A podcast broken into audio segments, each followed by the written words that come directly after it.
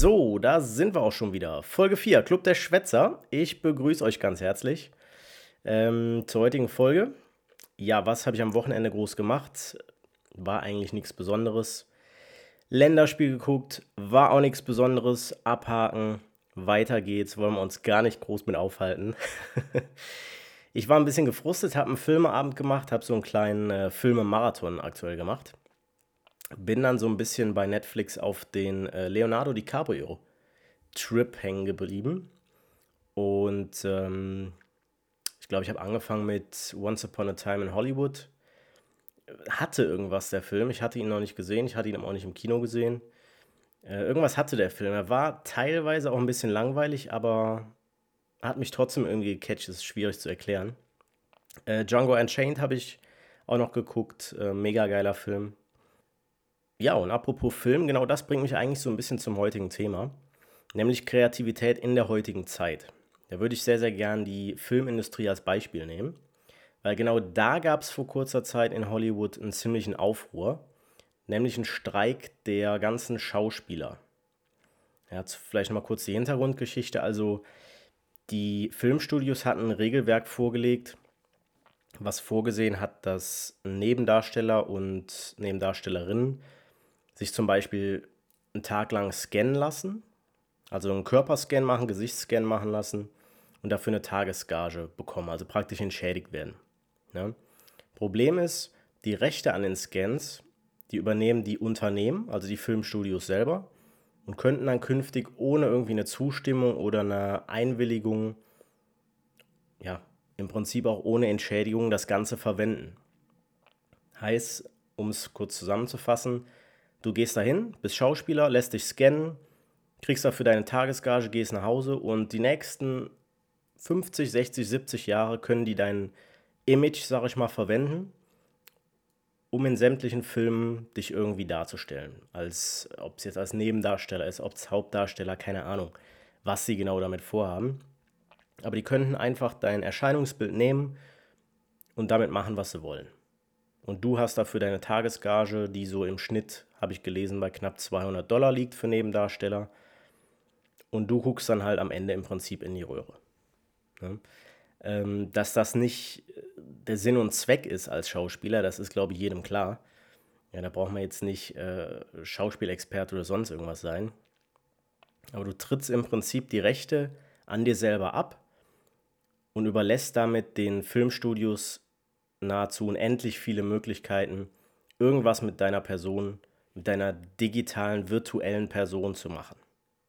Worauf läuft das hinaus? Zum einen haben wir weniger Kreativität generell, ja, weil du als Schauspieler ja gar nicht mehr rausgehst zum Film und dann aktiv irgendwie einen Text lernen musst oder, oder dich bestimmt in Situationen, in bestimmten Situationen verhalten musst. Ja, du bist ja im Prinzip arbeitslos. Ja, du sitzt da, brauchst ja gar nichts mehr machen, weil mit deinem Image, du brauchst gar nicht mehr da irgendwo hinkommen, weil das haben die ja eh schon eingescannt. Da denken die sich ja, warum sollten wir den jetzt für irgendwas bezahlen? Wenn ich die und die Szene mit dem haben will, dann lasse ich die am Computer generieren und fertig. Ja? Nur das Krasse ist, wenn du mal wirklich drüber nachdenkst, die zahlen 200 Dollar dafür, dass die dich in Projekten einsetzen können, die Millionen, Milliarden Umsatz generieren. Das ist das Traurige daran. Die zahlen dir einmalig die 200 Dollar was ja ohnehin schon lächerlich ist, womit viele schon nicht klarkommen in Hollywood, die äh, an fünf Produktionen als Nebendarsteller teilnehmen, äh, nebenher noch arbeiten gehen, Nebenjobs machen, überhaupt irgendwie über die Runden zu kommen. Ja, aber die zahlen dir das Geld und die nächsten 30 Jahre haben die mit einem Investment von 200 Dollar verdienen die Millionen. Das ist das Problem. Und das finde ich eigentlich ziemlich krass. Und genau das macht eigentlich auch die Kreativität kaputt. Weil wenn du darüber nachdenkst, Schauspieler, Künstler, ja, Musiker, das sind ja alles kreative Köpfe, das sind ja alles Kreativberufe. Ja, das ist nicht so, dass du einfach in diese, in diese Nische reinkommst und äh, von jetzt auf gleich, um ein Beispiel vielleicht zu bleiben, der nächste DiCaprio wirst. Oder der nächste Brad Pitt, der nächste äh, Marlon Brando oder was weiß ich was. Sondern das sind Leute, die auf Schauspielschulen ausgebildet wurden, die vielleicht aber auch dieses Talent einfach in sich besitzen. ja, in sich haben, dass man in bestimmten Situationen sich einfach in die Rolle reinversetzen kann, reinleben kann, dass du dem Gegenüber im Prinzip was vorspielst, der und der Bösewicht zu sein, der und der Held zu sein, der du im wahren Leben gar nicht bist. Wie gesagt, das hat mit Kreativität zu tun, das hat mit Talent zu tun und auch mit viel harter Arbeit. Nur wenn man das Ganze outsourced und sagt, wir machen es alles nur noch digital, wir machen es nicht, wie wir es jahrzehntelang gemacht haben, mit dem Mensch selber zu arbeiten, sondern wir gehen einfach hin, machen es über Computer, zahlen dem seine lächerlichen 200 Dollar und können damit selber kreativ sein. Oder im schlimmsten Fall noch irgendwelche Computerprogramme, KI-Programme, das Drehbuch schreiben lassen. Da macht gar keiner mehr was. Am Ende legen die Produzenten von den Filmstudios nur noch die Füße hoch. Ja, schaukeln sich die Eier von links nach rechts in der kalifornischen Sonne und kassieren einfach nur noch dick ab.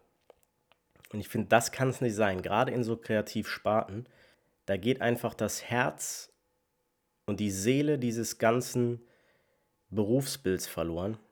Alles, was das Berufsbild ausmacht, wird dadurch vollkommen zerstört. Ich weiß nicht, ob das wirklich das ist, was die Produktionsstudios am Ende des Tages wollen. Klar, es geht denen hauptsächlich natürlich um Umsatz. Wenn ein Film guten Umsatz macht, wenn ein Film Gewinne wieder reinholt, nicht nur reinholt, sondern auch dann darüber hinaus sehr, sehr viel Geld äh, einnimmt an den Kinokassen, an den Rechten, an den Filmen. Das ist, das ist ja logisch, das ist ja auch alles vollkommen nachvollziehbar. Nur wenn du es auf Kosten der Schauspieler, auf dem Rücken der Schauspieler austrägst, die im Prinzip diejenigen sind, die die Filme überhaupt zu diesen Umsatzmaschinen machen, dann finde ich das nicht korrekt, muss ich ganz ehrlich sagen. Finde ich nicht korrekt, finde ich scheiße. Ja? Und wenn wir jetzt schon so weit sind, dass die mit solchen Ideen um die Ecke kommen, wo soll es dann in Zukunft hingehen? Es nimmt doch komplett die Seele, es nimmt doch vollkommen die Ecken und Kanten dieses Business weg. Es ist mit Sicherheit eine coole Idee, dass du zum Beispiel ähm, ja, vielleicht, vielleicht gealterte Stars in ihre, in ihre alten Rollen nochmal reinschlüpfen lassen kannst. Heißt, keine Ahnung, Schauspieler XY hat jetzt vor 30 Jahren äh, den und den Helden gespielt, sieht aber jetzt aus wie, äh, keine Ahnung, gerade auferstanden. Ja, dann kannst du durch den Computer und durch diese ganze KI-Geschichte kannst du den wieder aussehen lassen wie früher. Das ist ja cool, das ist ja auch gar nicht das Problem. Es steckt ja immer noch ein Schauspieler dahinter. Nur, wenn du nur noch dieses Image nimmst und denjenigen gar nicht mehr selber vor der Kamera arbeiten lässt, gar nicht mehr selber schauspielern lässt, das ist das eigentliche Problem. Ja. Und wie ich eben schon angeschnitten habe, nicht nur Filmindustrie, sondern auch Künstler, Musiker. Gleiches Thema. Gleiches Thema, selbe, selbe Problem. Ja, du hast Musiker, die Beats, äh, sag ich mal, kreieren. Ja, die geile Akkordfolgen äh, komponieren, die, die sich den Kopf darüber zerbrechen, welche Lyrics man verwenden kann. Ja, geile Texte schreiben, scheißegal, ob das auf Deutsch, Englisch oder was weiß ich ist. Ja, bauen wir da jetzt einen Tonartwechsel ein? Wird der Rhythmus jetzt langsamer, schneller? Was macht da mehr Sinn? Wie können wir das alles so ein bisschen verknüpfen? Ja, dieser ganze Prozess, einen Song zu komponieren, ins Studio zu gehen, äh, Brainstorming-Sessions zu haben, Aufnahmesessions, monatelang sich im Studio einschließen, das ist ja mittlerweile schon sehr reduziert. Das ist ja nicht mehr wie früher, wo die Bands in den 70ern wirklich neun Monate im Studio gepennt haben, bis sie ihr Album rausgebracht haben, was dann aber ein zeitloses Werk gewesen ist und sich, keine Ahnung, 20 Millionen Mal verkauft hat. Das ist ja schon fast nicht mehr so wie früher. Gibt es ja in den seltensten Fällen nur noch. Ne? Aber da ist es genau dasselbe Problem mit der KI. Ja, es geht schneller. Heißt, wenn es schneller geht, schnellerer Umsatz für die Plattenfirmen. Viel zeitsparender in Bezug auf neue Songs, auf neue Ideen. Eben keine monatelange Aufnahmesession. Kein Kopfzerbrechen bei irgendwelchen Brainstorm-Sessions, Brainstorm-Ideen sammeln. Ja, ist genau dasselbe.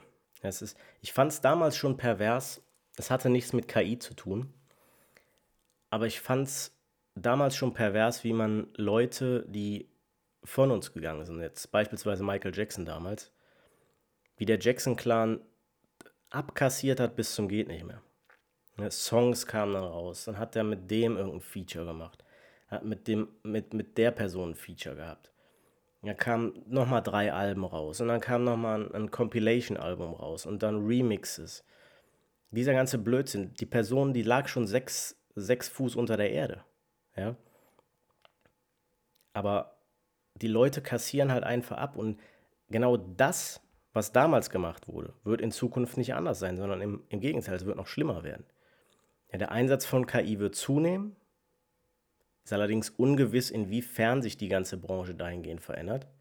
Aber wenn eine Plattenfirma hingeht und sagt, ey, warum sollte ich da einen Künstler irgendeinen Vorschuss geben, dem im Studio, äh, weiß ich nicht, alles zur Verfügung stellen, ein Producer, ein, ein Vocal Coach, was weiß ich, ein Koch, ein, ein, ein Masseur, ich habe keine Ahnung. Ich habe selber zehn Jahre Gitarre gespielt, aber war nie in der Situation, dass ich jetzt irgendwas aufgenommen hätte.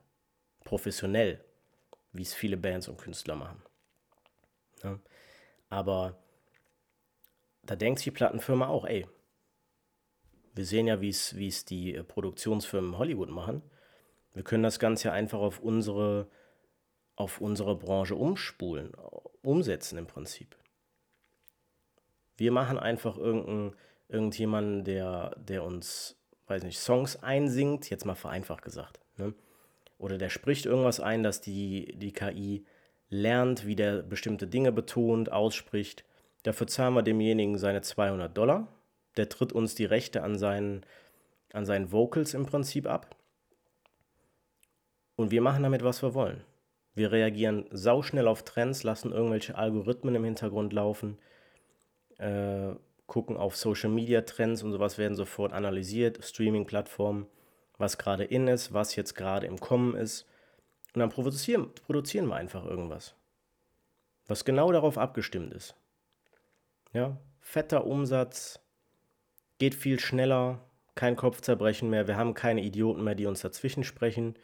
Ja, der Künstler steht nicht mehr dazwischen und, und äh, kommt uns mit irgendwelchen scheinheiligen Sachen. Wir brauchen den nicht bezahlen, viel größere Marge. Das wird kommen, mit Sicherheit. Ich weiß nicht, ob es das in der Form schon gibt in der Musik, in der Musikbranche, aber das wird mit Sicherheit auch kommen. Ja, davor ist die Branche auch nicht sicher. Ganz im Gegenteil, ich glaube, die ist ziemlich gefährdet, was das angeht. Wie werden sich Konzerte dann verändern? Wie werden sich Live-Auftritte verändern? Tourneen. Das ist ja das, der Mensch braucht ja, braucht ja diese Interaktion mit anderen Menschen. Ja. Ich gehe ja zu einem Konzert, weil ich sehen will, wie der Mensch auf der Bühne oder die Menschen auf der Bühne eine geile Show abliefern.